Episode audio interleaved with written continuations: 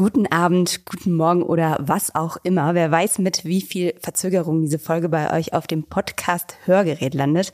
Wir melden uns jedenfalls pünktlich zu Wochenende mit einer neuen Folge Berliner und Pfannkuchen und haben auch heute wieder Sprachnachrichten mit dabei. Unter anderem vom Berliner Juso Malte Radde, der seiner Partei ein Schröder-Problem vorwirft, und von Rapper Ben Salomo, der sich zur Entschuldigung von Xavier Naidu äußert. Mein Name ist Ann-Kathrin Hipp. Mir gegenüber sitzt heute Tagesspiegel-Chefredakteur Lorenz Marold. Los geht's. Ihre Wartezeit beträgt voraussichtlich 17 Minuten. Berliner und Pfannkuchen. Der Podcast vom Tagesspiegel Checkpoint. Ja, fangen wir doch heute mal mit der guten Nachricht an, oder Lorenz? Hast du Bock? Hm, Gute Nachrichten sind immer gut. Prima. Also, äh, folgende gute Nachricht haben wir heute zu verkünden. Berlin ist wieder ein bisschen sicherer geworden. Zumindest sagt das die Statistik. 482.127 Straftaten wurden 2021 registriert. Das sind 4,4 Prozent weniger als im Vorjahr. Dafür sind allerdings die Betrüger jetzt äh, mehr denn je en vogue, denn beim Tankbetrug gab es einen Anstieg von 72 Prozent, bei Computerbetrug um 255 Prozent und bei gefälschten Impf- und genesenen Nachweis, das wird Karl Lauterbach nicht so gerne hören, einen Anstieg um sage und schreibe 543 Prozent. Tja, da rel- relativiert sich die gute Nachricht leider schon wieder ein bisschen. Ähm, aber sowohl mit der guten als auch mit der schlechten Nachricht hat unmittelbar ja offensichtlich Karl Lauterbach zu tun, weil auch die Straftaten äh, haben ja was zu tun mit Corona. Also die Leute ähm, verteidigen ihre Trutzburg in der, im Lockdown gegen jeden, der sich da nähert. Äh, und deswegen sind natürlich auch die Einbruchszahlen drastisch runtergegangen. Das heißt also, diesen Straftatanteil kann man schon mal irgendwie Corona-bedingt rausrechnen. Und einige der Anstiege sind natürlich auch Corona-bedingt ähm, äh, zu registrieren. Natürlich klar, gefälschte Impf- und Genesenenausweise ist ja Logo. Ähm, und dass die gestiegen sind, ist auch kein Wunder, weil ohne Pandemie und ohne Impfung auch keine Impfausweise. Also insofern alles fast normal und berechenbar. Selbst der Tankbetrug, ähm, der den stark Normal und gestiegenen- berechenbar. der den stark gestiegenen Preisen natürlich zuzurechnen ist. Aber das gab es natürlich auch immer, Leute, die die Kiste voll tanken und losfahren. Polizeipräsidentin Barbara Slowik jedenfalls hat erklärt, dass die Polizei insgesamt auf jeden Fall in einem erheblichen Maße gefordert war, lag ja wahrscheinlich auch an den ganzen Demonstranten der mehr oder weniger Irren, die hier durch die Stadt gezogen sind. Da hatte man plötzlich nicht mehr nur mit den Linken zu tun, sondern auch noch mit äh, den verrücktesten Schwurbelern. Klar, und ähm, auch in der normalsten Demo gibt's immer ein paar Irre, das ist leider so. Äh, wir haben ja jeden Tag einen Überblick über die Demonstranten und Tinnen und es sind wahnsinnig viele geworden in dieser Stadt. Ähm, und natürlich ähm, sieht man das auch an der Zahl der Angriffe auf Polizisten. Da ist äh, die Aggression ist einfach gestiegen. 14 Prozent auf 8.750 Angriffe auf Polizisten. Das ist schon echt viel. Also Widerstand gegen Vollstreckungsbeamte lautet der Vorwurf. Früher hat das fast immer nur die Linken getroffen.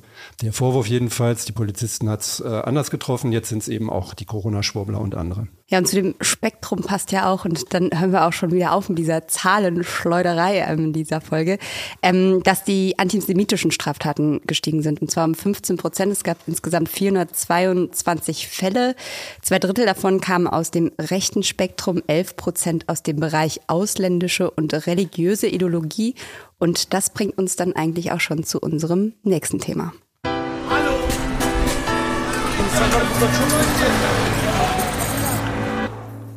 Ja, er war jahrelang der Oberschwurbler quasi unseres Landes, hat aus seinem Hang zu Verschwörungstheorien, Reichsbürgern und Rechtsextremen keinen Hehl gemacht. Im Gegenteil, 2021 hat das Bundesverfassungsgericht sogar offiziell festgestellt, dass Xavier Naidu als Antisemit bezeichnet werden darf. Jetzt allerdings soll plötzlich alles anders sein. Vor zwei Tagen hat der Sohn Mannheims für seine Irrungen, Wirrungen und die Radikalisierung der letzten Jahre eine große ähm, ja, Entschuldigung erklärt. Drei Minuten 14 war sie lang. Und wir hören an dieser Stelle noch mal kurz rein. Ich habe Dinge gesagt und getan, die ich heute bereue. Mir ist es deshalb wichtig, euch zu sagen, dass ich mich von allen Extremen distanziere. Insbesondere und vor allem auch von rechten und verschwörerischen Gruppen. Alle, die mich kennen, wissen, wofür ich einstehe. Ich stehe für Toleranz, Vielfalt und ein friedliches Miteinander. Nationalismus, Rassismus, Homophobie und Antisemitismus sind mit meinen Werten nicht vereinbar. Und ich verurteile diese aufs schärfste. Mit manchen meiner Äußerungen und Verhaltensweisen habe ich Menschen vor den Kopf gestoßen und verletzt, was ich sehr bedauere. Hierfür entschuldige ich mich und bitte euch um Verzeihung. Peace, One Love, euer Xavier. Peace, One Love, euer Xavier. Ernst gemeinte Entschuldigung, ja oder nein? Das ist ja so gerade die Frage, die irgendwie alle umtreibt. Ja, es klingt so ein bisschen, wenn man sich das, das klingt nicht nur so, sondern es sieht auch so aus, wenn man sich das anguckt, wie so nordkoreanische Gefangene, die dann ähm, sich selbst beschuldigen aller Taten, unabhängig davon, ob sie sie begangen haben oder nicht und sich dafür entschuldigen. Das, was fehlt in dieser Erklärung, ist, wie kommt er da jetzt plötzlich drauf? Weil also vor kurzem hat er noch Songs veröffentlicht, ähm, in denen genau das Gegenteil propagiert wurde. Es gibt keine Erklärung für diesen Umschwung und das ist eigentlich das, was jetzt das Interessante ist, denke ich mal. Ja, so ein bisschen sagt er ja, dass der Ukraine-Krieg der Auslöser gewesen sein soll für die komplette Einkehr und Umkehr und. Also für den ganzen Unsinn, den der von sich gegeben hat, sind weder die Russen noch die Ukrainer verantwortlich und deswegen auch nicht der Krieg. Ja, ähm, wir haben auf jeden Fall auch noch mal von jemandem eine Meinungsäußerung hören wollen, der von diesen ganzen radikalen und antisemitischen Äußerungen, die Xavier Naidoo da in den letzten Jahren getroffen hat, quasi direkt betroffen war, nämlich äh, der jüdische Berliner Rapper Ben Salomo. Wir haben ihn gefragt, was er von dieser Entschuldigung und dem Sinneswandel Xavier Nadus hält und hier kommt seine Antwort via Sprachnachricht. Zunächst möchte ich sagen, dass natürlich jeder eine zweite Chance verdient. Aber wer über Jahre antisemitische Verschwörungslegenden reproduziert, über Jahre dann sogar auch einen Rechtsstreit führt, um dagegen vorzugehen, dass man als Antisemit bezeichnet wird, aufgrund eben begründeter Tatsachen und Äußerungen, die man selbst getätigt hat.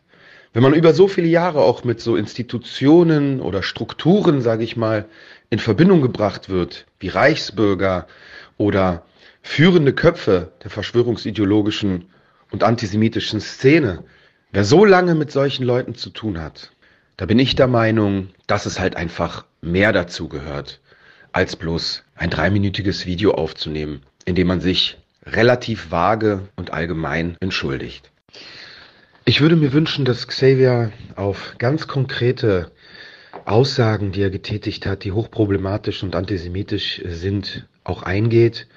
Ähm, insbesondere auch das äh, verschwörungsideologische Weltbild, das er reproduziert hat und propagiert hat. Und ich würde mir wünschen, dass auch Journalisten diesem gesamten Weltbild, das, das er vor nicht allzu langer Zeit vertreten hat, auch wirklich auf den Zahn fühlen, damit er wirklich zu jedem dieser Einzelheiten auch äh, Stellung beziehen kann und sich davon distanziert. Dann, finde ich, kann man sagen, wäre es glaubwürdig.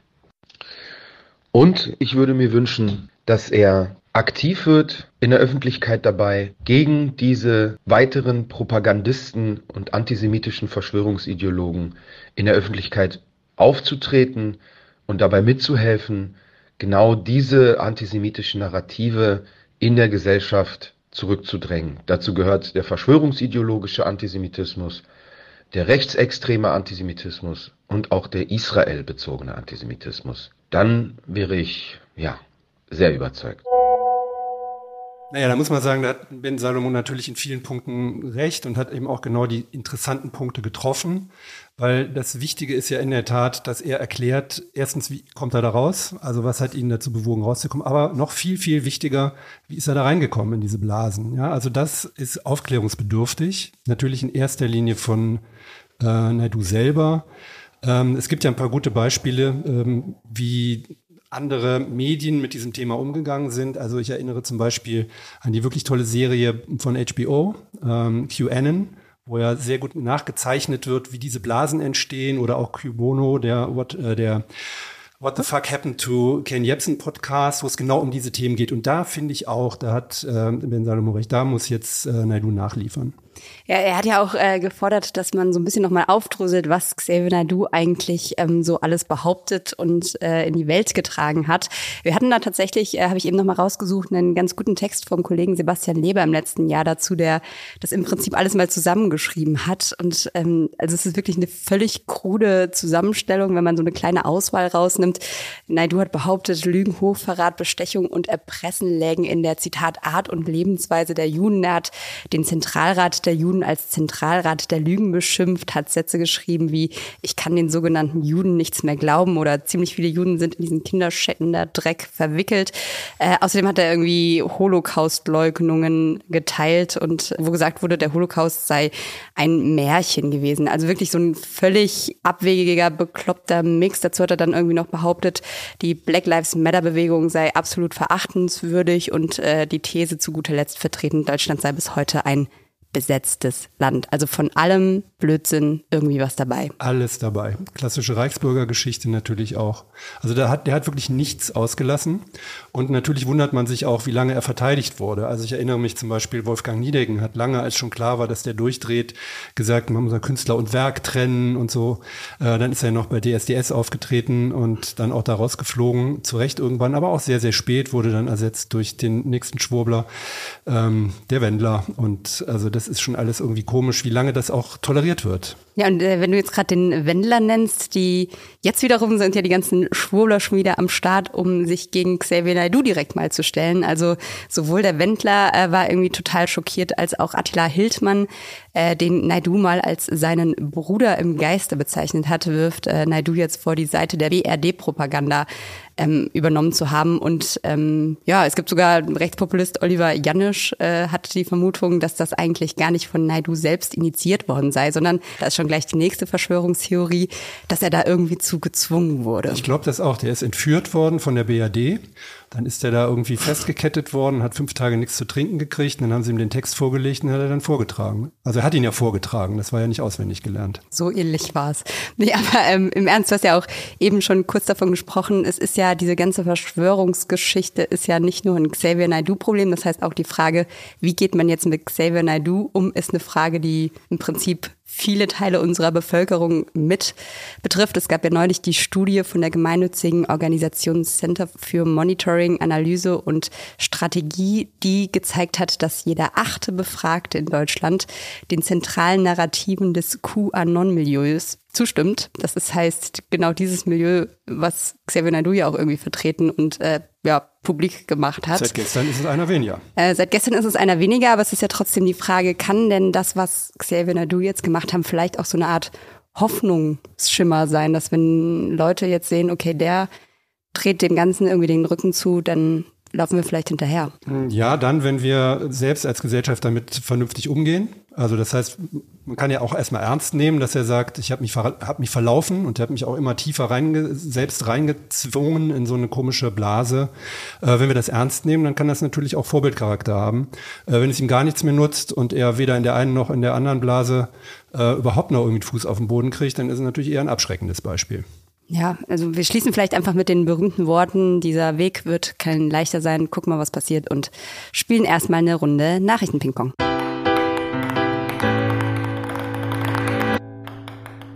Der Weizsäcker-Mörder ist tot. Nachdem Gregor S. im Sommer 2020 zu einer Freiheitsstrafe von zwölf Jahren verurteilt wurde, fanden die Pfleger ihn in der Psychiatrie tot in seinem Bett. Die Hintergründe sind aktuell noch unklar.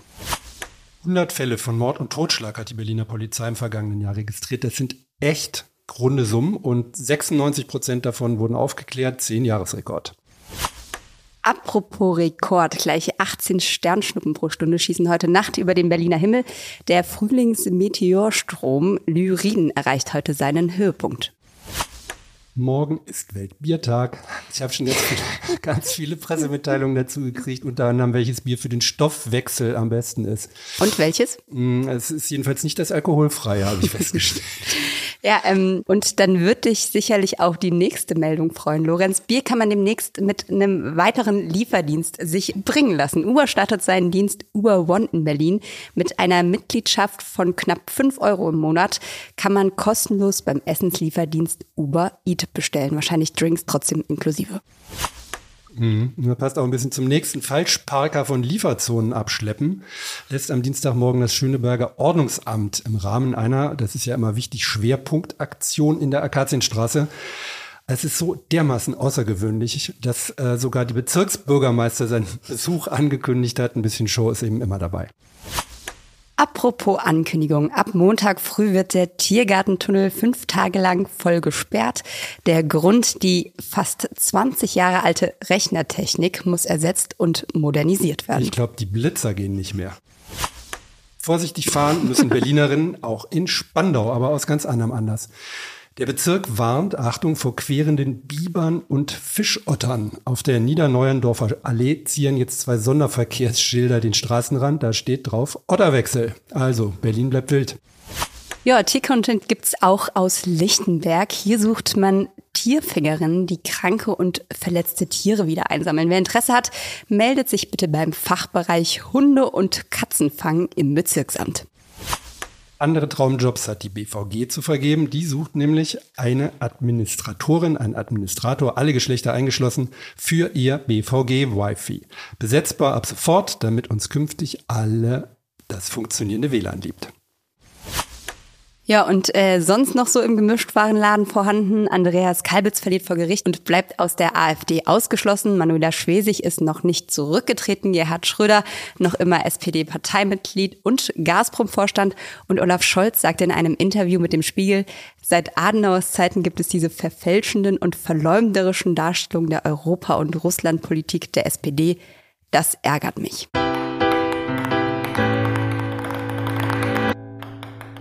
Ja, und damit wären wir dann auch schon beim nächsten Thema, bei der SPD und ihrer Suche nach dem richtigen Russlandkurs. Ganz Deutschland diskutiert ja gerade drüber, oder nicht nur Deutschland, auch vielleicht ein bisschen der Rest der Welt. Das war gerade unser hundeknurrender ja, Podcast-Hund Beverly. Grüße an dieser Stelle, jetzt macht sie wieder Sitz und ich mache weiter. Diskutieren werden auch die Berliner Jusos. Ein einstimmig von den Jusos Neukölln und vom Arbeitskreis Internationales eingebrachter Antrag steht da auf dem Programm. Unter anderem will man, dass das Parteiausschlussverfahren Schröders geprüft wird. Da laufen auch schon einige Verfahren. Man will aber auch, dass Unvereinbarkeit zwischen so einer Anstellung wie bei Gazprom und der SPD-Mitgliedschaft festgelegt wird. Und man möchte, dass Schröder als Altkanzler nicht mehr finanziert wird. Eingebracht hat diesen Antrag Malte Radde. Der ist nicht nur Juso-Mitglied, sondern auch noch Medizinstudent. Und wir haben ihn mal gefragt, ob er der Meinung ist, dass die SPD ein Russland-Problem hat. Und zur Frage, hat die SPD ein Russland-Problem, würde ich erst ganz pauschal sagen, nein. Wir haben erstmal sehr viele verschiedene Positionen zum Krieg in der Ukraine. Und zum Zweiten denke ich, dass man gerade sehr wohl ein Problem haben kann und sollte mit der russischen Regierung, Militärführung, aber eben nicht mit dem gesamten Land, weil nicht alle Russinnen und Russen den Krieg unterstützen, glücklicherweise. Was wir schon haben in der SPD, finde ich, ist ein Schröder-Problem. Gerhard Schröder hat auch, finde ich, ein Putin-Problem, ein ziemlich großes. Aber das lässt sich ja über den Antrag lösen. Und natürlich muss man schon auch sagen, wir haben in der SPD eben genau gerade sehr viele verschiedene Meinungen zu unserer Positionierung, die wir jetzt neu vornehmen, wo ich viele teile, zum Beispiel auch die von jetzt ich ganz persönlich von Michael Roth und den Leuten um ihn herum. Und es auch sehr viele gibt, die ich nicht so teile und nicht so unterstützen kann. Da kann ich jetzt für mich persönlich einmal vieles, was Ralf Stegner zuletzt äh, gesagt hat, als Beispiel nennen. Aber genau, das ist eben die Meinungsbildung in einer Partei, wo ich auch wiederum gut finde, dass die eben nicht von oben herab wie jetzt eine starre Meinung in der Partei haben, die irgendwie vorgegeben ist, sondern dass sich das eben jetzt noch herausbildet, wir da eine offene Diskussion drüber haben. Aber klar, in dieser Diskussion kann ich nicht jeder Position einfach so zustimmen. Es gab schon mal lustigere Zeiten für die Jusos, habe ich den Eindruck. Ähm, ich glaube, Juso-Parteitage haben auch schon mal mehr Spaß gemacht, auch wenn man sich den Forderungskatalog durchguckt. Aber ich finde es gut, dass sie sich mit dem Thema intensiv beschäftigen. Ähm, ich finde es nicht so gut, wie sehr sich die SPD auf Schröder kapriziert, weil das natürlich auch so eine Ausweichbewegung ist. Das sieht man jetzt auch bei den Users. Das ist so ein bisschen eine Hilflosigkeit. Man ist froh, dass man den Schröder eigentlich hat. Damit man sich vielleicht ein bisschen weniger mit den, mit den anderen äh, Themen und Äußerungen auseinandersetzen muss. Aber ich bin mal gespannt, wie das da ausgeht.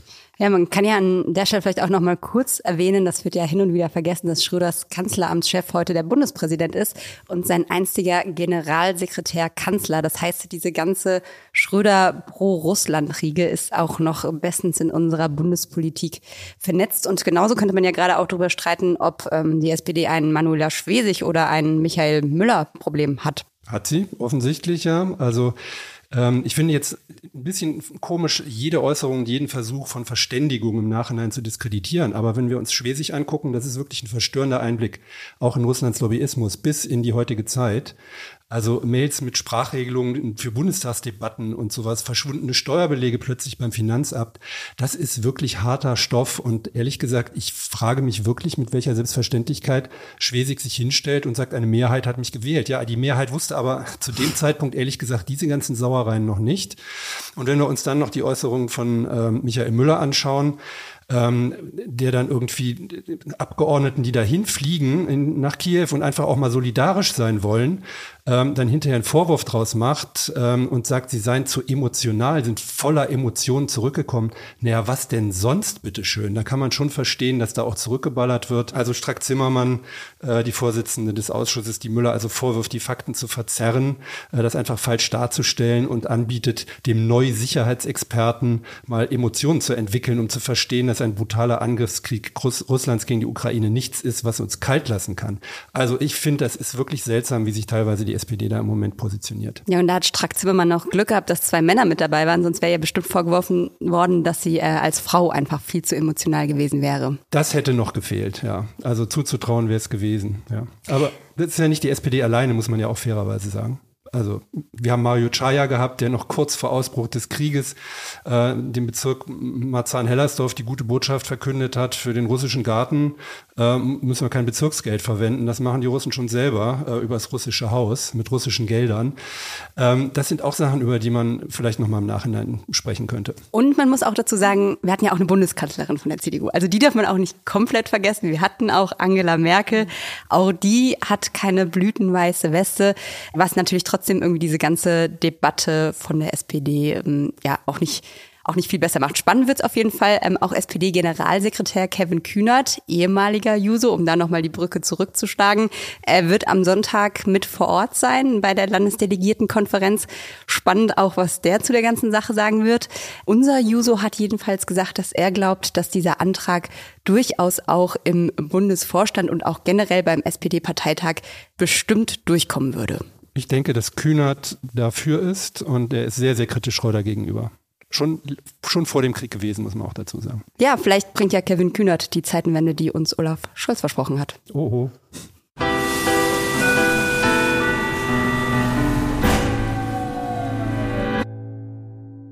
Ja, und äh, damit kommen wir auch zu unserer letzten Sprachnachricht. Ihr wisst Bescheid, ihr könnt uns jederzeit eure Kummer, eure Sorgen, alles, was ihr gut und schlecht in Berlin findet oder auch nur, was ihr erlebt habt, via Sprachnachricht schicken an die 0172 9939576. Die Nummer steht auch in den Show Notes, aber weil sie so schön klingt, wiederhole ich sie nochmal.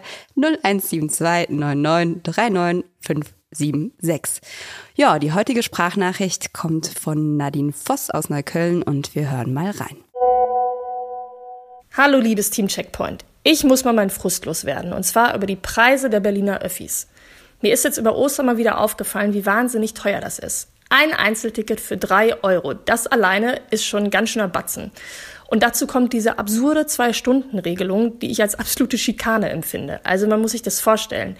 Ich bin mit Freunden auf ein Ostereis in Kreuzberg verabredet. Zahl von Neukölln für eine Fahrt hin drei Euro, für eine Fahrt zurück drei Euro, um dann ein Eis für 2,50 Euro zu essen. Das ist total bekloppt. Und jetzt habe ich letzte Woche mitbekommen, dass das Ganze im nächsten Jahr noch teurer werden soll. Und fragt mich, wie soll das funktionieren mit der Berliner Verkehrswende? Mit Abschreckung, dass die Leute dann eher aus Fahrrad springen oder was? Naja, vielleicht fällt euch ja was Schlaues dazu ein. Ja, nicht mal mehr ein Ostereis kann man essen. Was soll man dazu sagen? Nee, sie hat vollkommen recht, muss man sagen. Ja, sie hat absolut recht. Und wenn man sich mal anschaut, äh, wie die Preise in anderen Städten sind, da kann einem erst so richtig ähm, das Eis schmelzen, ehrlich gesagt. Also Berlin ist in jeder Kategorie überdurchschnittlich teuer. Wochenkarten für Erwachsene mal angeguckt, in der teuersten Stadt Berlin kosten sie 36 Euro, München 17,80 Euro. Ja, Monatstickets. München 57 Euro, Berlin 86. Tageskarten für Erwachsene 8,80 Euro in Berlin. Ist das teuerste neben Bonn und Köln. 65 Prozent weniger zahlen die in Frankfurt. Einzelfahrt Berlin hatten wir eben als Thema. 3 Euro. Hamburg, das teure Hamburg 2,40 Euro. Frankfurt hat die Preise gesenkt in den vergangenen Jahren. Und, und das finde ich den Oberknaller, die Fahrradstadt Berlin, ja, die vom Senat immer wieder propagierte Fahrradstadt äh, Berlin, von einem sozialen Senat, muss man auch nochmal sagen. Das gehört ja zu dem Thema dazu. Der Senat nimmt für sich in Anspruch, der sozialste Senat ever zu sein, mit den teuersten BVG-Preisen. Da kostet die Mitnahme des Fahrrads 2,10 Euro. Kostenlos dagegen in Frankfurt, Hamburg, Hannover und so weiter. Ich finde, das ist echt schon ein kleiner Skandal. Ja, selbst schuld, diese Fahrradfahrer, die jetzt auch noch die Bahn blockieren wollen, sollen sie doch halt Fahrrad fahren. Sollen sie halt Fahrrad fahren im Winter, jawohl. Nee, und auch dazu kommt hier noch diese ganze Debatte, was passiert eigentlich mit den Leuten, die schwarz fahren und ja, sozusagen am Ende das vielleicht auch nicht zahlen können. Ab in den Knast. Ja, ist tatsächlich so. Also das muss man Berlin immerhin zugutehalten. Sie hat eine Bundesratsinitiative gestartet und wollten das Schwarzfahren entkriminalisieren, hat allerdings nicht geklappt. Und ich habe erst gestern wieder einen Tweet gesehen von Freiheitsfonds. Ich weiß nicht, ob du das kennst. Das sind im Prinzip, ist das eine Organisation, die sammelt Geld, um Gefangene in Deutschland freizukaufen, weil sie sich keinen Fahr Schein sozusagen nachträglich nochmal leisten können. Also die Strafe, Strafe nicht, äh, leisten, genau. Ja. Und ähm, da gab es den Fall einer Frau aus Berlin. Ähm, da sah die Gnadenstelle keine Möglichkeit, die Geldstrafe zu erlassen. Und diese Frau, muss man dazu sagen, war schwanger, chronisch krank, hat Hartz IV bezogen und konnte eben diese Strafe nicht nur abbezahlen, sondern auch nicht abarbeiten. Und dann hat der staatliche Sozialdienst, und jetzt wird's völlig verrückt, der staatliche Sozialdienst hat quasi diese zivilgesellschaftliche Initiative Initiative angeschrieben, um sie zu bitten, das Geld zu bezahlen. Das heißt, der Staat hat irgendwie eine Strafe gemacht, hat gesagt, so, die muss jetzt sein, sonst kommst du in den Knast. Dann hat eine andere staatliche Stelle gefragt, könnt ihr sie bitte wieder freikaufen? Also völlig absurd. Ja, man darf eigentlich das gar nicht zu Ende denken, was für ein Quatsch da passiert. Vor allen Dingen, wenn man noch reinrechnet, wie teuer diese Gefängnisplätze sind, wegen Schwarzfahrens. Das ist wirklich absurd hoch drei. Ich weiß gar nicht, wie kommen wir jetzt da zu Ende? Aussteigen. Aussteigen. Das ist doch die perfekte Überleitung und äh, damit würde ich sagen, verabschieden wir uns und wünschen ein schönes Wochenende. Mein Name ist Ann-Kathrin Hipp. Mit dabei war Lorenz Marold, Redaktion Nora Weiler, Recherche Lotte Buschenhagen und Thomas Lippold, Produktion Florian Zimmermann, der Apparat, Musik Anke Mürre. Wir hören uns hier am Montag wieder. Kommt gut, idealerweise mit dem Fahrrad durchs Wochenende.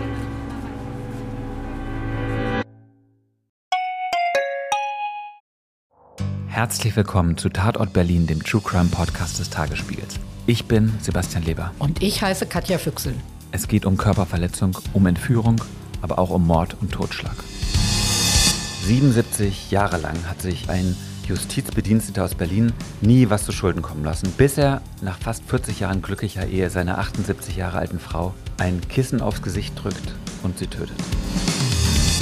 Wir werden heute die Frage klären, was es für Folgen hat, wenn man einen Polizeibeamten in aller Öffentlichkeit bedroht mit Sätzen wie Ich schwöre, ich fick dein Leben. Es geht um den Prozess gegen den sogenannten Clanchef Arafat Abu Chaka und drei seiner Brüder. Unsere nächste Folge, da ist alles ganz anders, als es zunächst scheint. Hört rein bei Tatort Berlin, dem True Crime Podcast des Tagesspiegels. Abonniert Tatort Berlin jetzt, um keine Folge zu verpassen.